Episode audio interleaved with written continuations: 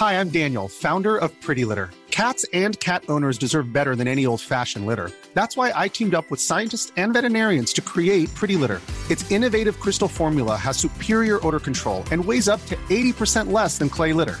Pretty Litter even monitors health by changing colors to help detect early signs of potential illness. It's the world's smartest kitty litter. Go to prettylitter.com and use code ACAST for 20% off your first order and a free cat toy. Terms and conditions apply. See site for details. Le quotidien insupportable des habitants d'une résidence HLM à Nice depuis plusieurs années maintenant. Ils sont contraints de respecter la loi des dealers, insultes, intimidations. Certains habitants sont même fouillés à l'entrée de leur résidence. Notre reportage dans un instant. Les dealers qui font aussi la loi dans le quartier des Cannes à Ajaccio. Ce jeudi, habitants, associations et mouvements nationalistes se sont réunis pour s'opposer aux dealers. Ce week-end, deux agents municipaux ont été menacés de mort. Les précisions de notre correspondante en Corse dans ce journal. La rentrée scolaire approche à grands pas, des frais de rentrée qui sont de plus en plus élevés. Et face à l'inflation, eh les familles sont obligées de s'adapter. Une allocation de rentrée scolaire a été versée à 3 millions de foyers, mais ce coup de pouce n'est pas toujours suffisant. Et puis, mauvaise nouvelle pour les automobilistes en pleine vacances d'été. Les prix à la pompe grimpent dans certaines stations-service. La barre symbolique des 2 euros litre a même été dépassée par endroits, une tendance qui devrait malheureusement se poursuivre dans les prochaines semaines, voire dans les prochains mois.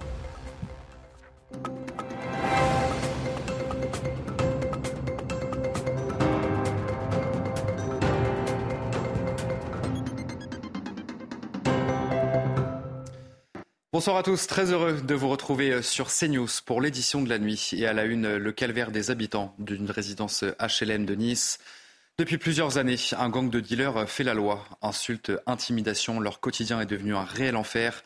Ils ont donc décidé de créer un collectif pour dénoncer cette situation. Marine Sabourin, Adrien Spiteri avec Tony Pita.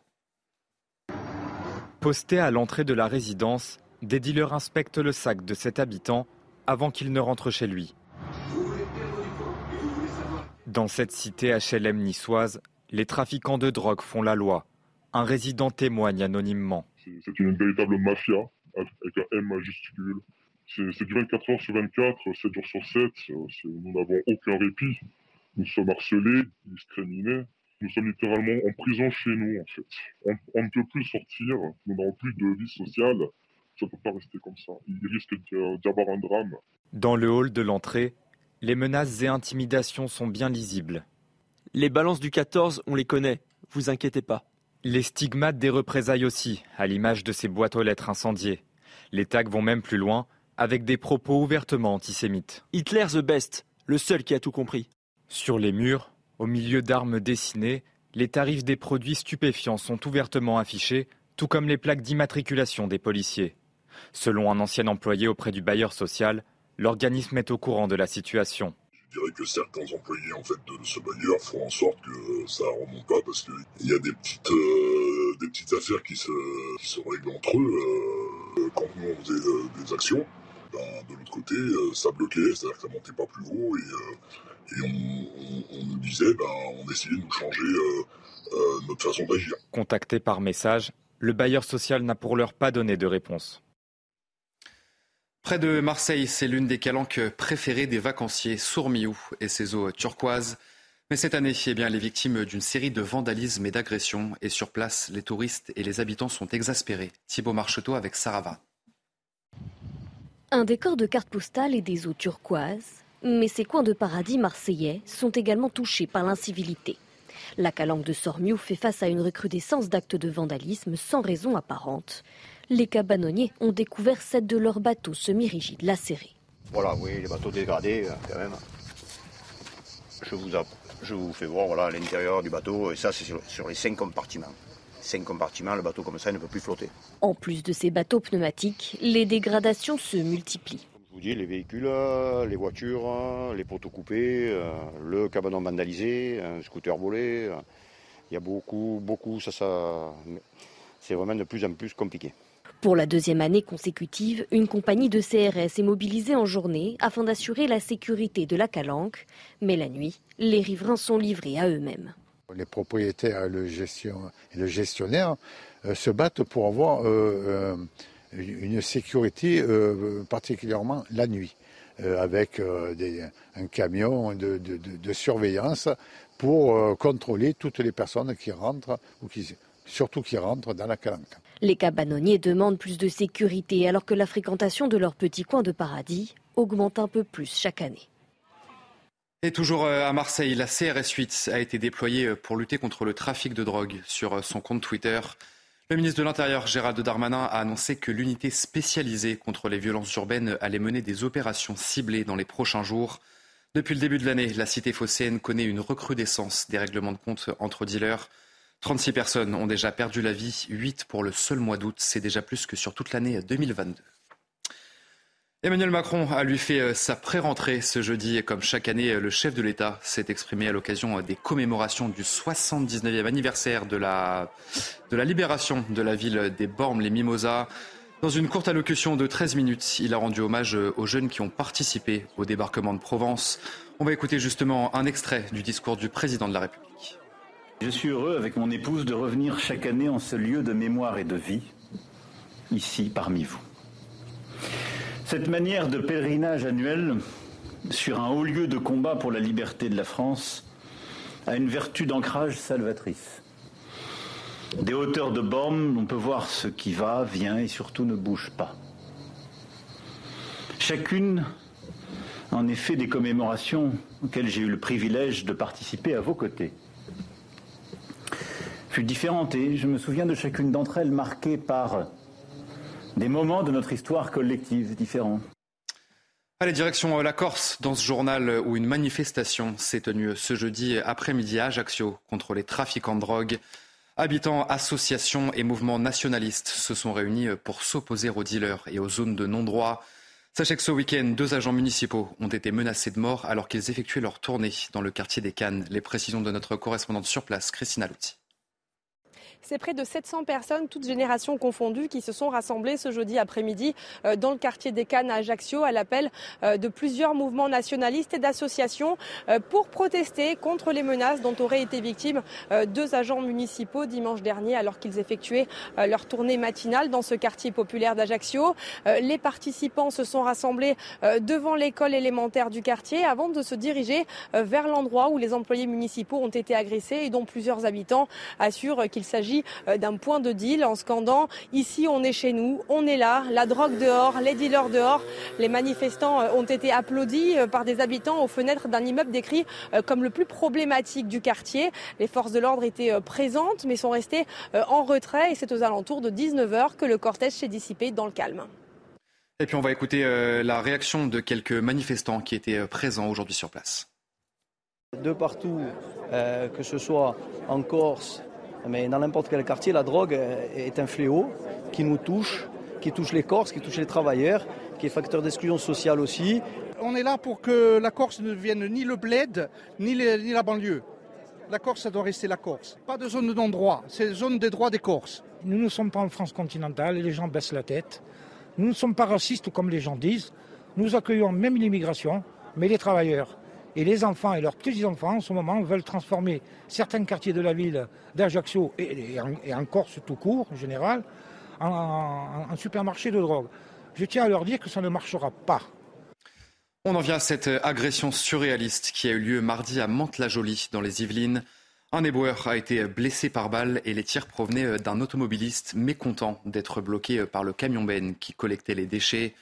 Mais heureusement, les jours de la victime ne sont pas en danger. Retour sur les faits avec Maxime Leguet. Une altercation banale qui a bien failli tourner au drame. C'est dans cette rue de Mantes-la-Jolie, au petit matin ce mardi, que se sont déroulés les faits. Alors qu'une équipe de trois éboueurs ramasse les poubelles dans la rue Émile Réaubourg, un automobiliste immobilisé derrière le camion Benz s'en prend verbalement à l'un d'entre eux. Furieux et impatient, il se munit d'un pistolet grenaille et fait feu sur l'un des agents de collecte de déchets, le blessant légèrement au niveau du crâne. Pour l'adjointe au maire de Mantes-la-Jolie, c'est l'incompréhension qui prédomine. Ce sont des gens qui ont un travail difficile, euh, dont on a besoin, que tout le monde euh, sollicite en permanence. Donc euh, c'est d'autant plus incompréhensible. Parce que ça prend quand même pas un temps fou que d'être derrière ce type de véhicule. Prise en charge à l'hôpital, la victime s'est vue prescrire quelques jours d'interruption temporaire de travail. Le suspect, lui, défavorablement connu des services de police, a été placé en garde à vue. Une enquête a été ouverte et confiée au commissariat de Mantes-la-Jolie. Un mois et demi après les émeutes suite à la mort de Naël, c'est le moment de faire un bilan sur la réponse pénale concernant les violences, pillages et dégradations.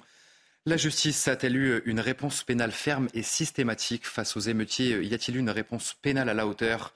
Les informations de notre journaliste police-justice Tanguy si les forces de l'ordre ont procédé à plus de 4000 interpellations lors des émeutes en cas de flagrant délit, les enquêtes ne se sont évidemment pas arrêtées une fois que les émeutes se sont terminées. Nous avons eu confirmation de sources policières que 314 personnes suspectées d'être des émeutiers ont été arrêtées dans les jours qui ont suivi. La police judiciaire a notamment mené 170 enquêtes en se basant par exemple sur des ADN retrouvés sur des cocktails Molotov, sur des bouteilles d'essence, sur des mortiers d'artifice. Les enquêteurs ont également utilisé les réseaux sociaux ou les vidéosurveillances pour remonter jusqu'au suspect. La justice, de son côté, a voulu montrer qu'elle était également capable de peines très sévères. Les statistiques nous ont été confirmées par le ministère de la Justice, avec plus de 4000 personnes interpellées et mises en garde à vue plus de 2100 déjà jugées avec un taux de condamnation de 94%. Parmi elles, 1200 condamnés à une peine de prison, dont 62% de peine de prison ferme ou semi-ferme. À titre d'exemple, ces derniers jours, à Vienne, un adolescent de 14 ans seulement a été condamné à deux ans de prison, dont un an ferme. Il avait dégradé un centre culturel et une agence bancaire. Dans le reste de l'actualité, deux décrets ont été publiés ce jeudi pour lutter contre le harcèlement scolaire. Désormais, le directeur d'un collège ou d'un lycée pourra demander un changement d'école pour le harceleur au lieu de l'imposer à la victime. Le texte prévoit également de pouvoir sanctionner un auteur de cyberharcèlement contre un élève d'un autre établissement. Gabriel Attal, ministre de l'Éducation nationale, a fait de ce combat l'une de ses priorités. Et puis on va parler de la rentrée scolaire. C'est pas tout de suite, mais ça approche à grands pas. Des frais de rentrée euh, scolaire qui sont de plus en plus élevés. Et face à l'inflation, eh bien, les familles sont obligées de s'adapter. Une allocation de rentrée scolaire a été versée hier à environ 3 millions de foyers. Mais ce coup de pouce n'est pas toujours suffisant. Jules Bédot, Aminat Adem et Adrien Spiteri ont suivi une mère de famille et ses quatre enfants pour CNews. S'il vous plaît, monsieur. Ça, c'est à 39,99, 36. Aujourd'hui, pour Mimi et ses enfants, c'est la chasse aux promotions. C'est pas facile, hein, parce que tout a augmenté et tout. Il faut faire attention à chaque fois au, prix. Une hausse qui ne facilite pas la tâche de cette maman, malgré l'allocation de rentrée scolaire versée par la CAF récemment. Je sais que c'est pas suffisant euh, pour euh, les, quatre, euh, les quatre enfants. Parce que après, après les, les fournitures et tout, on a, on a des chaussures, des habits à acheter et tout. Donc euh, il faut sortir euh, quelques sous de, notre poche. Quoi. Alors, toute économie est bonne à prendre. Les sacs, il n'y en a qu'à une personne que j'ai acheté le sac, mais les autres, on a conservé leur sac euh, pour l'année prochaine. Par rapport à l'année précédente, les prix des fournitures ont augmenté de 10% dans ce magasin. Bah, c'est dû à l'inflation, l'augmentation du prix des matières premières et du coût de l'énergie. Selon un rapport de la Confédération syndicale des familles, les parents devront dépenser cette année entre 900 et 1700 euros en moyenne pour la scolarité d'un enfant. Ce jour-là, Mimi a dépensé 92 euros au total. Et puis, euh, mauvaise nouvelle pour les automobilistes, surtout en pleine vacances d'été. Les prix à la pompe grimpent dans certaines stations-service. La barre symbolique des 2 euros litres a même été euh, dépassée par endroits. Alors, comment expliquer une telle augmentation? Maxime Lavandier, Sarah Fenzari et Pierre-François Altermat. Le constat est le même dans la plupart des stations-service parisiennes. Ici, le prix du samplon 98 est affiché à 2,59 euros. Dans cette autre station, à quelques kilomètres, le prix des carburants sont tous au-dessus des 2 euros le litre. Des hausses que subissent de plein fouet les automobilistes. Ah bah, le prix, tant qu'on dit rien et puis euh, ils vont continuer à augmenter, puisqu'on dit rien, il faut, faut bouger, il faut faire quelque chose que je vous dise Moi, je suis coursier, je bosse toute la journée. Ça coûte une fortune. Quoi. Moi, c'est du 25 balles par jour. Tout ce qui est à payer, le, loyer, l'électricité qui augmente. Et puis, euh, les gens comme nous, qui n'ont pas les moyens, c'est dur. En seulement un mois, les prix à la pompe ont augmenté de 10,3 centimes pour le samplon 98, de 9,3 centimes pour le samplon 95 et de 17 centimes pour le gasoil. Des augmentations liées aux décisions prises par les pays producteurs et exportateurs de pétrole. L'Arabie saoudite, entre autres, a décidé de réduire sa production d'un million de barils par jour. Donc effectivement, ça rend le produit plus rare sur le marché et avec un, par un effet de levier mécanique, ça fait monter les prix. Une tendance qui devrait se poursuivre dans les prochaines semaines, voire les prochains mois. L'Arabie saoudite envisage de prolonger cette situation jusqu'à la fin de l'année 2023. Deux mois après le séisme qui a qui a touché l'ouest de la France. Huit maires du sud des Deux-Sèvres ont écrit un courrier à la Première ministre Elisabeth Borne. Ils demandent l'accélération du calendrier pour reconnaissance de l'état de catastrophe naturelle. Somaya Lalou et Alice Sommerer. Ils se sentent abandonnés. Dans les Deux-Sèvres, les sinistrés du séisme du mois de juin dernier attendent toujours la reconnaissance de l'état de catastrophe naturelle dans leur commune. Sans ce statut, ils ne peuvent pas entamer de travaux. L'expert de notre assurance mandaté par l'assurance nous a assuré que la partie habitation n'était pas dangereuse, mais la partie dépendance, nous ne devons pas y aller. Donc ça veut dire que si ça restait en état, c'est dangereux, on ne peut plus mettre notre véhicule. Tous ces frais pouvaient se monter en reconstruction à 150 000 euros seraient à notre charge s'il n'y avait pas d'arrêter de catastrophes naturelles. Les maires de huit communes du département des Deux-Sèvres sont perplexes. Ils ne comprennent pas pourquoi des villes plus éloignées de l'épicentre ont déjà bénéficié de cet arrêté. Dans un courrier envoyé ce lundi à la Première ministre Elisabeth Borne, ils demandent l'accélération de la procédure. C'est vrai qu'il y a une réaction plus vive euh, côté Charente-Maritime.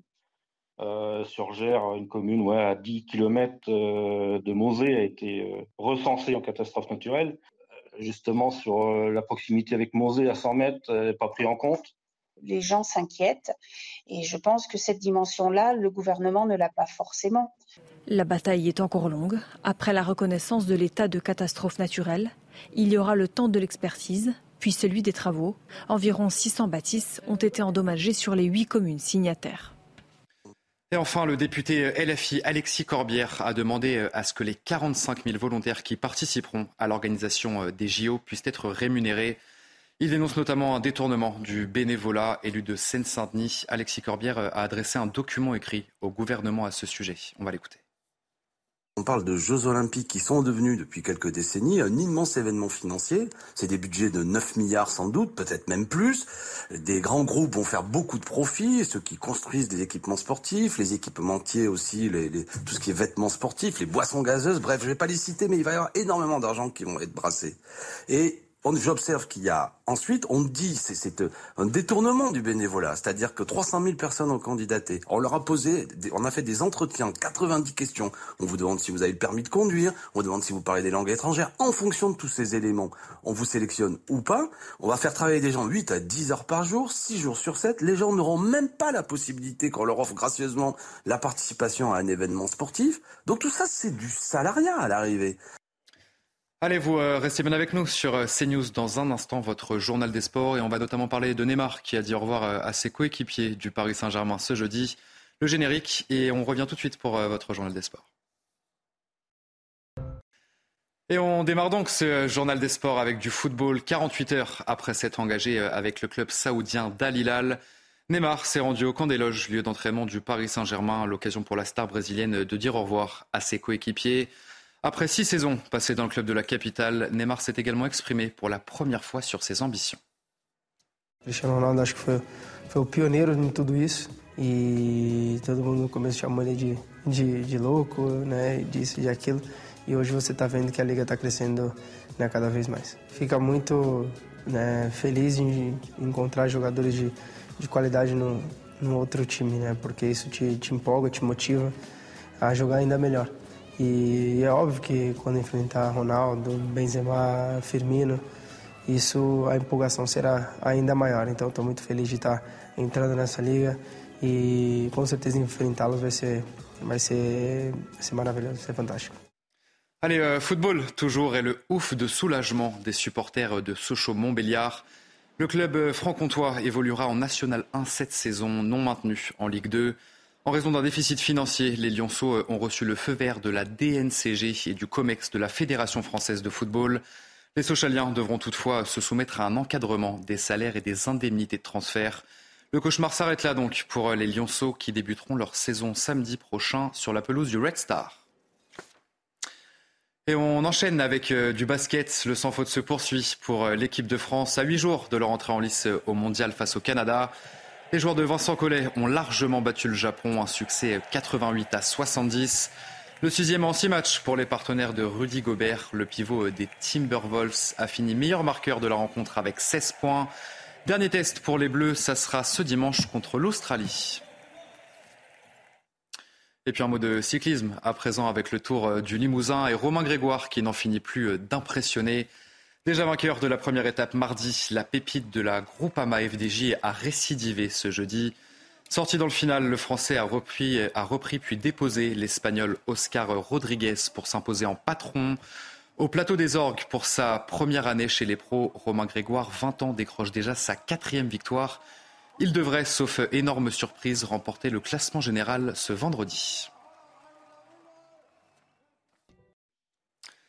Vous restez bien avec nous sur euh, CNews. On se retrouve bien sûr euh, dans un instant pour un prochain journal. Et nous reviendrons sur euh, le quotidien insupportable des habitants d'une résidence HLM à Nice. Depuis plusieurs années, ils sont contraints de respecter la loi des dealers. On en parle dans un instant dans notre prochaine édition.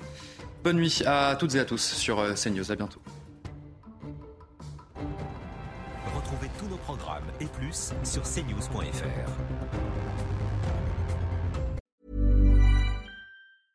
Hey, folks, I'm Mark Marin from the WTF Podcast, and this episode is brought to you by Kleenex Ultra Soft Tissues your ally to help tackle your allergy symptoms this season. I love the change of seasons, but nobody loves pollen and all those other things floating in the air that make you sneeze during this nice weather. Kleenex Ultra Soft tissues are hypoallergenic and allergist approved. So fight back against watery eyes and runny noses without worrying about irritating your skin. For this allergy season, grab Kleenex and face allergies head on.